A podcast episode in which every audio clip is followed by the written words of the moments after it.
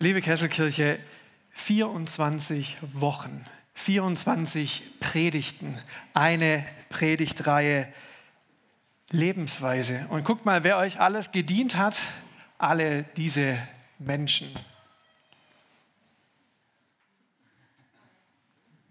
Ja, genau die und dann noch die, ja.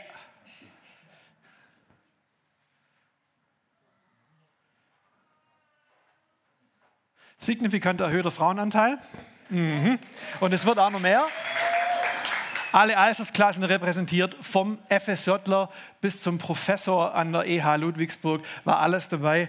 Wir haben es total, habt ihr es genossen? Ich weiß gar nicht, ob ihr es genossen habt. Typische Rückmeldung nach einer Kesselkirchen-Predigtreihe. Ah ja, genau. Um was ging es dann nochmal? Heute in vier A's die Zusammenfassung von Susi oder von mir. A wie Angebot. Damals haben wir am 27. Februar angefangen und ihr wisst ja, wir haben es alles dokumentiert für den Fall, also nicht dabei wart, einfach auf dem Padlet vorbeisurfen und sich angucken. A wie Angebot. So haben wir angefangen und haben gesagt, das Sprüchebuch enthält in Sprüche, also Sprichworte, gefasste Ratschläge für ein gutes Leben von Salomo, dem Sohn Davids und König von Israel. Sie zeigen uns, was Weisheit ist. Also ein Angebot, ihr Lieben. Nichts Verpflichtendes, nichts, was dich umhaut, sondern eine Sache, die auf dich zukommt und wo du entscheiden kannst. Zweitens, A wie Annäherung. Das war total wichtig. Die Sprüche sind Annäherungen an eine Regel.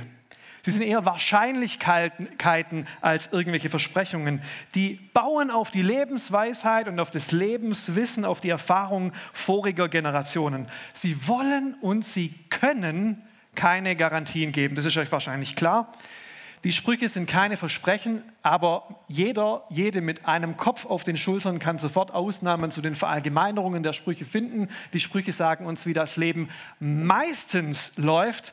Kümmere dich aber erst um die Ausnahmen, nachdem du die Regel gelernt hast. So damals die Annäherung. Und dann drittens, ihr wisst, was jetzt kommt. Welche Frucht, die keine Frucht ist, kommt ah, jetzt. Danke, Frido. Wissen bedeutet, gelernt zu haben, dass eine Tomate botanisch gesehen Obst ist. Weisheit bedeutet, sie nicht in einen Obstsalat zu schneiden. Das war die Idee dieser Predigtreihe, dass wir lernen, wie Wissen, Weisheit praktisch wird. Weisheit ist mehr als Wissen, sie ist nicht wirklich Weisheit, wenn sie nicht absolut lebenspraktisch ist. Wer die Kunst beherrscht, das Leben zu meistern, der ist weise. Angebote, Annäherungen, das Leben zu meistern. Und dann A wie anfangen. Und wir gehen jetzt am Ende nochmal zum Anfang zurück. Und wenn ihr euch erinnern wollt, es war quasi dieser Satz, der wie ein Refrain, ein Chorus immer wieder in dem Buch der Sprüche kommt. Die Furcht des Herrn ist der Anfang der Weisheit. 1, 7, 9, 10, 14, 26, 22, 4. Die Furcht des Herrn. Und wir haben damals gesagt, es geht nicht um Angstmache. Wenn ihr Furcht steht, dann ist nicht diese Angst gemeint, Gehorsam aus Furcht vor Strafe. Nee, nee, nee. Wenn wir ein bisschen bohren und das ganze Buch im Kontext lesen, dann ist eigentlich klar, dieser Satz müsste übersetzt eigentlich so heißen, Gott mein Leben anzuvertrauen, ist Anfang und Kern von Weisheit. Das bedeutet Furcht des Herrn, Ehrfurcht vor Gott haben. Und hier schließt sich der Kreis 24 Wochen, 24 Predigten vom Frühjahr, 17 Grad, ja, wahrscheinlich innen drin, nicht draußen, bis heute über 30 Grad. Heute gibt es das letzte A. 5 Euro für den oder die, der weiß oder die weiß, was das letzte A ist.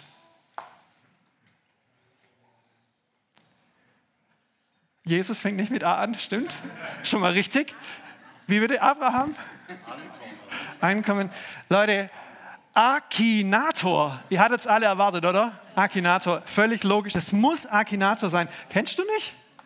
Ha, Leute, so sieht der Akinator aus. Ja?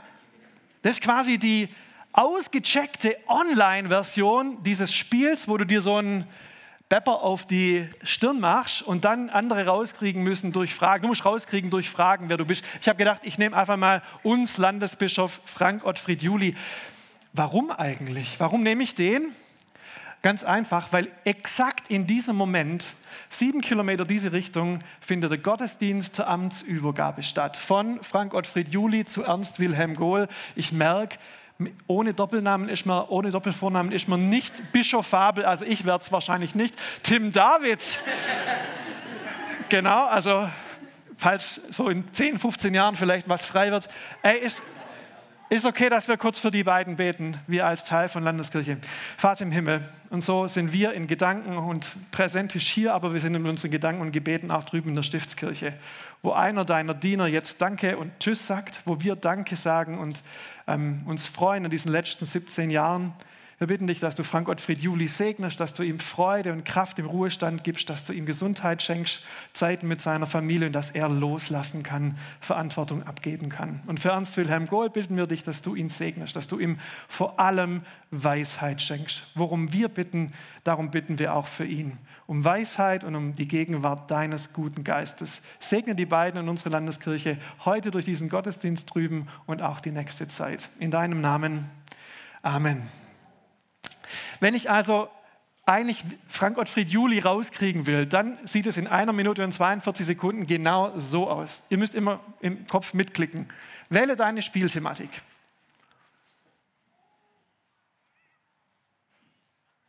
Die Figur war nicht in meine Mutter verliebt.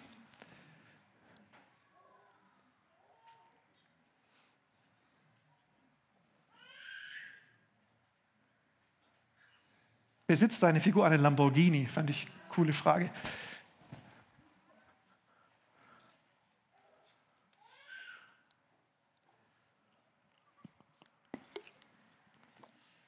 Trägt deine Figur Socken und eine Hose? Da war es dann schon klarer. Oh nee, der Abteilungsleiter ist es nicht. Nein, eine Militäruniform trägt er auch nicht bisschen. Ist deine Figur gerne Leberkässemmeln? Was denkt ihr, bei wie vielen Fragen es endet ungefähr? nee, nee. Ah ja, hat deine Konzerte gegeben schon mal ein Kind? Ja. Religion, jetzt wird spannend. Religionsgemeinschaft? Nein, der Pastor meiner Gemeinde, ich weiß nicht, wer das ist, aber der ist auf jeden Fall nicht. Er hat auch keine Flügel, er ist kein Pinguin. In Musik ist er YouTuber. Ah, religiöse Persönlichkeit. Jetzt wird spannend. Clash Royale. Nee. Kein Moslem. Nein, auch dein Diakon ist es nicht. Jetzt wird spannend, Leute. Jetzt kommt's. Lebte deine Figur vor Christus? Nein. Final Fantasy auch nicht. Ist deine Figur? Nein. Jetzt Achtung. Ist deine Figur in Süddeutschland aufgewachsen? Und Bam. Leute, 80 Fragen und ihr seid bei Frank Ottfried Juli. Ist ja echt cool. Also, dieser Akinator brüstet sich damit, dass eigentlich jede Person, an die du denkst, er durch Fragen herausfinden kann. Und wenn die nicht bei YouTube oder bei äh, Wikipedia ist, dann wird er das über die Beziehungen erschließen. Also wenn du, wenn du an deinen Vater denkst, dann kommt irgendwann, ist es dein Vater? Probiert es aus, aber nicht jetzt bitte. Einfach Hände in der Tasche lassen, hier hat keinen guten Empfang, bleibt noch ein bisschen bei mir. Weil die Frage, um die es heute eigentlich geht, ist genau diese Frage, die bei diesem Spiel immer gestellt wird, die ich selber stelle. Wer bin ich denn eigentlich? Wer bin ich? Und darum geht es im tiefsten in unserer Lebensweise Predigtreihe. Weil, und jetzt bitte zuhören, weil sich Weisheit auch und besonders daran zeigt, was auf deinem Post-it steht. Das, was auf deinem Post-it steht, das du bewusst oder unbewusst auf deiner Stirn trägst, entscheidet über Weisheit oder Nicht-Weisheit. Die Furcht des Herrn ist der Anfang der Weisheit. Gott mein Leben anzuvertrauen ist Anfang und Kern von Weisheit. Das heißt Gottesfurcht. Und heute kommt's. Die Gottesfurcht ist der Anfang von Weisheit und Menschenfurcht ist der Anfang vom Ende. Und jetzt sind wir bei unserem Predigtext. Menschenfurcht bringt zu Fall, wer sich aber auf den Herrn verlässt, wird beschützt. Menschenfurcht bringt zu Fall, wer sich aber auf den Herrn verlässt, wird beschützt. Also, ihr wisst noch, Gottesfurcht hatte diesen ängstlichen Beigeschmack als Ehrfurcht, aber wird es besser. Als Vertrauen auf Gott wird es richtig rund und als Lebensvertrauen haben wir es definiert. Gott mein Leben anzuvertrauen ist Anfang und Kern von Weisheit. Okay, Die recht verstandene Gottesfurcht. Und jetzt kommt's. Menschenfurcht ist nicht einfach nur Introvertiertheit. Menschenfurcht, hört es bitte gut, ist nicht einfach nur Introvertiertheit. Dass mir Menschen, dass mich Menschen Kraft kosten, dass ich eher Energie verliere, als Energie zu bekommen, finde ich eine mega gute Definition von Extroversion und Introversion. Jemand, der introvertiert ist, der kann auch mit Menschen, aber es kostet ihn Kraft. Jemand, der extrovertiert ist, Martin, dem geben Gruppen Kraft. Hier, wenn ihr hier seid, dann bekommt unser Freund Englisch Kraft. Menschenfurcht ist nicht einfach Introversion, introvertiert sein. Wenn du einfach so ein schüchterner Typ bist, das ist es nicht gleichbedeutend mit Menschenfurcht. Dass dir Smalltalk irgendwie schwerfällt und du lieber in deinem vertrauten Inner Circle bist, ist keine Menschenfurcht. Menschenfurcht stellt die Frage nach deinem und meinem Post-it.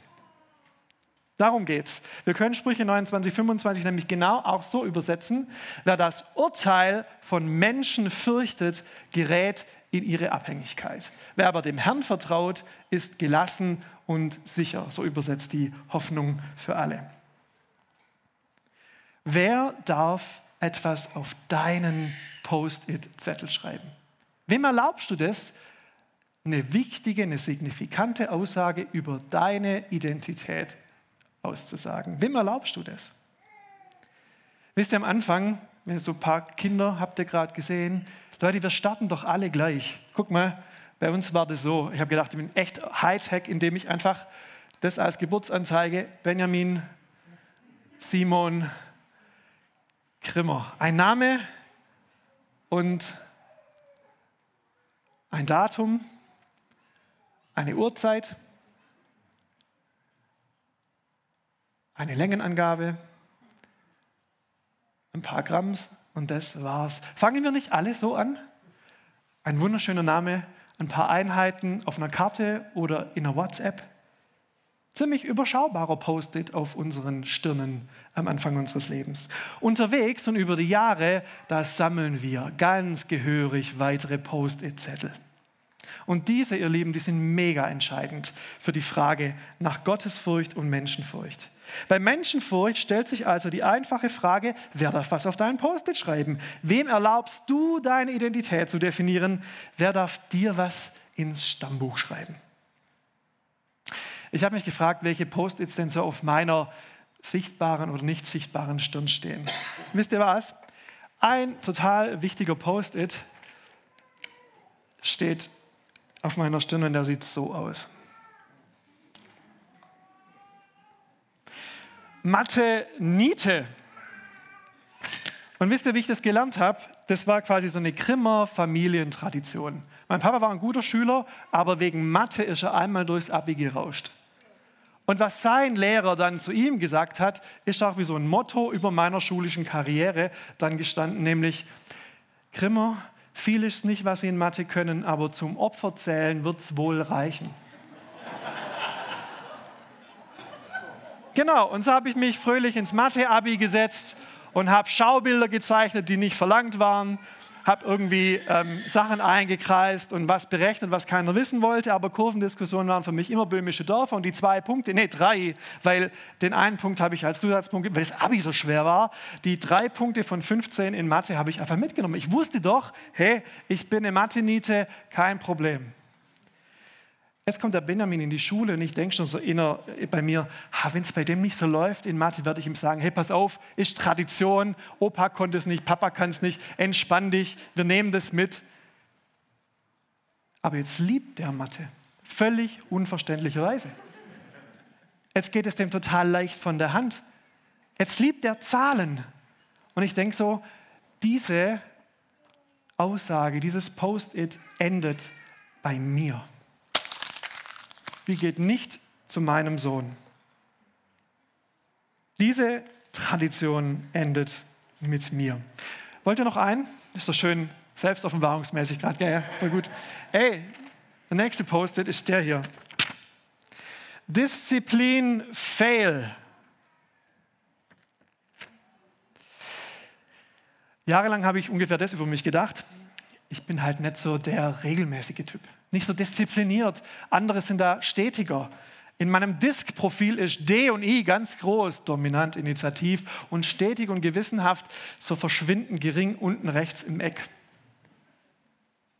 Ich bin halt nicht so der regelmäßige, nicht so der disziplinierte. Meine Gottesbeziehung, die tickt halt einfach eventmäßig. Mal zum Willow Creek Kongress ein gutes Buch gelesen, schönes Gespräch geführt, Vorlesung gehört. Das reicht doch auch, oder?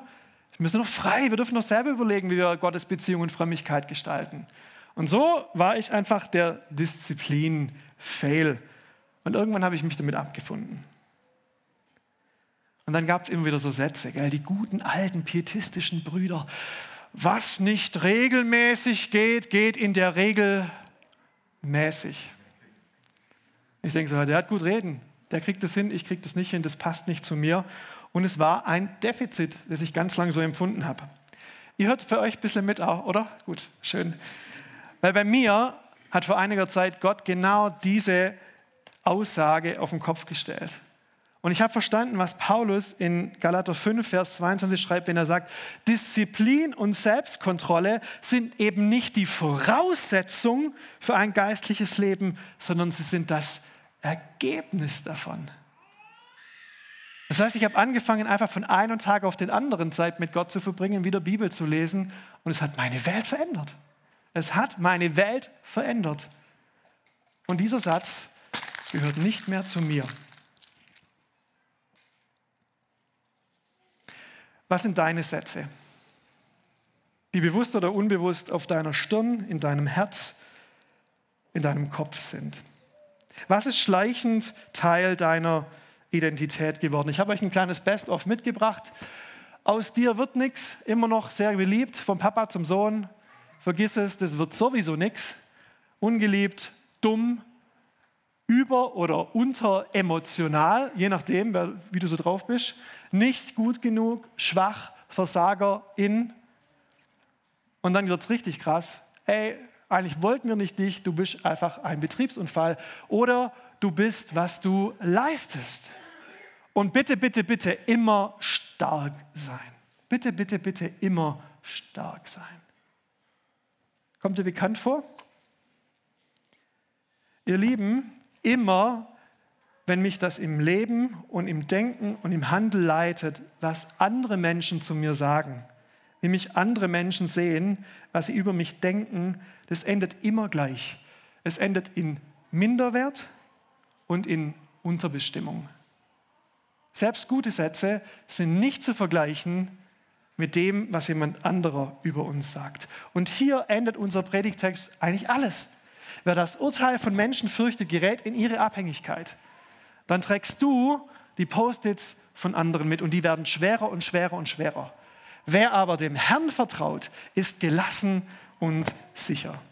Das heißt, wer ich bin, hängt nicht davon ab, was andere Menschen über mich sagen. Allein wie Gott über mich denkt, bestimmt meine Identität. Oder um es kurz auf den Punkt zu bringen, der Ich bin sagt, wer ich bin.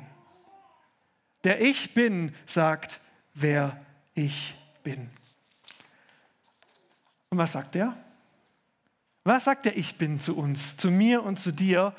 Zuerst und vor allem sagt er das. Und liebe Mitmachgemeinde, guck mal,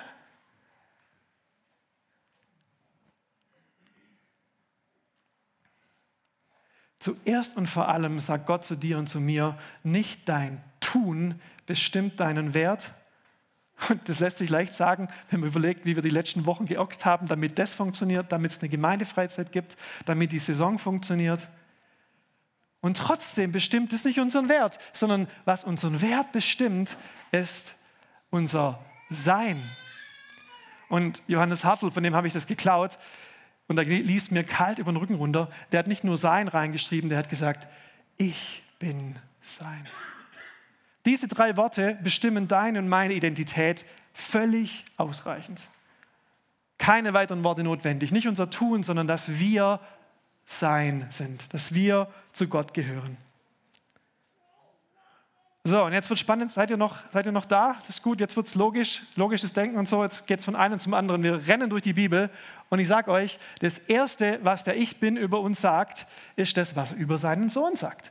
Als Johannes wieder einmal viele Menschen taufte, kam auch Jesus und ließ sich taufen. Während er betete, öffnete sich der Himmel und der Heilige Geist kam wie eine Taube sichtbar auf ihn herab. Gleichzeitig sprach eine Stimme vom Himmel, du bist mein geliebtes Kind, ich bin stolz auf dich. Das sagt Gott zu seinem Sohn bei dessen Taufe. Du bist mein geliebtes Kind, ich bin stolz auf dich. Das heißt, Gott liebt sein Kind und ist stolz wie Oskar. Habt ihr es? Gott liebt sein Kind, also Jesus, und ist stolz auf ihn. Weiter. Schon vor Beginn der Welt, lesen wir im Epheserbrief, von allem Anfang an hat Gott uns, die wir mit Christus verbunden sind, auserwählt. Damals hat er schon beschlossen, dass wir durch Jesus Christus seine eigenen Kinder werden sollen. Es war also immer schon Gottes Plan, dass die Gotteskindschaft Jesu auf uns ausgeweitet wird, dass wir Söhne und Töchter von Gott sind. Das bedeutet, wir sind durch Christus, unseren Bruder, Gottes Kinder. Jetzt kombiniere mal eins und zwei und frag dich, wie das vom Kopf ins Herz kommt. Wie kommt unser Kopfwissen zu einem warm, wohligen Herzwissen? Und wir machen einen kurzen Throwback zu Pfingsten. Ihr erinnert euch, was bringt der Heilige Geist? Er bringt Auferstehungskraft. Wir können seine Früchte genießen, die er in uns wirkt. Und der Heilige Geist ist der ultimative Liebesbeweis Gottes an uns. Erinnert euch an die Folie, denn die Liebe Gottes ist ausgegossen in unsere Herzen durch den Heiligen Geist, der uns gegeben ist. Gottes Geist selbst gibt uns die innere Gewissheit, dass wir Gottes Kinder sind. Wenn du wissen willst, woher du wissen kannst, dass Gott dich liebt und dass wir seine Kinder sind, dann müssen wir nicht jemand anderes fragen, wir dürfen den Heiligen Geist fragen. Das ist sein Job, laut Römerbrief, sein wichtigster Job, uns zu zeigen, dass wir Gottes Kinder sind und dass Gott uns liebt. Und so wird aus theoretischem Bibelkunde Kopfwissen praktisch transformierende Herzgewissheit. So wird aus theoretischem Bibelkunde Kopfwissen praktisch transformierende, verändernde Herzgewissheit. Zusammengefasst, ich bin Gottes Kind, du bist Gottes Kind. Mein Vater liebt mich und ist stolz auf mich, weil es gilt, was für Jesus gilt, auch für mich. Und der Heilige Geist bestätigt mir, dass ich Gottes Kind bin, dass ich bedingungslos geliebt bin, dass mein Vater stolz auf mich ist. Und deshalb dürfen unsere Fails weg. Und auf deiner und auf meiner Stirn steht nichts anderes als bedingungslos geliebtes Gotteskind des stolzen Vaters im Himmel. Bedingungslos geliebtes Gotteskind des stolzen Vaters im Himmel. Mein Kind, ich liebe dich, ich bin unendlich stolz auf dich. Ich habe mit meiner Tochter ein kleines Spiel. Es geht folgendermaßen. Ich gucke sie an, sie guckt mich an. Und ich sage ihr, Rebecca, ich habe drei Satzanfänge und du musst jeden Satz richtig zu Ende bringen. Und dann weiß sie schon, was kommt und sie schmunzelt. Und ich schmunzel auch. Und ich sage zu ihr,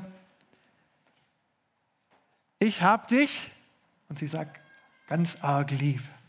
Dann sage ich, und ich bin. Und sie sagt, ganz arg stolz auf dich. Um mich. Und dann, und du bist, das muss man sagen, bei seiner Tochter wunderschön. Und dann, dann schmunzelt sie so ganz verschmitzt und es macht was mit ihr und es macht was mit mir. Kesselkirche,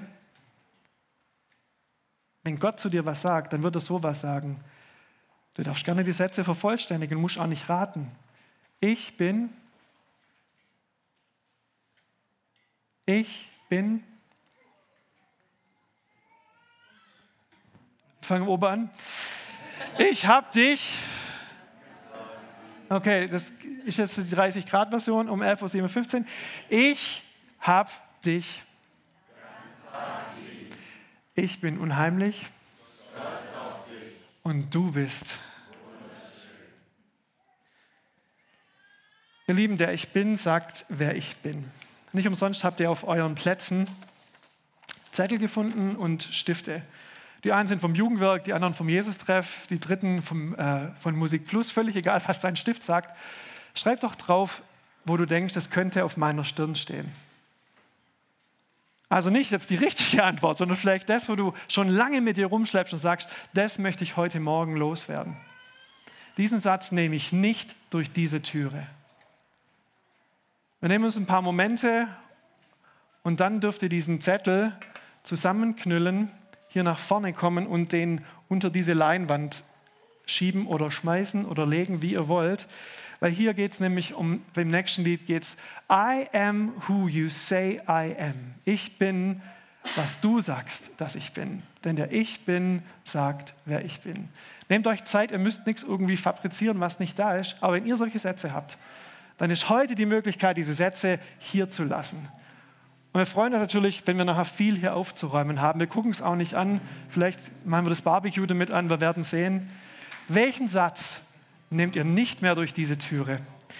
Vater im Himmel, und so danken wir dir, dass das über unserem Leben steht. Deine Liebe, dein Stolzsein auf uns und dass du uns wunderbar anguckst und wir wunderschön sind in deinen Augen.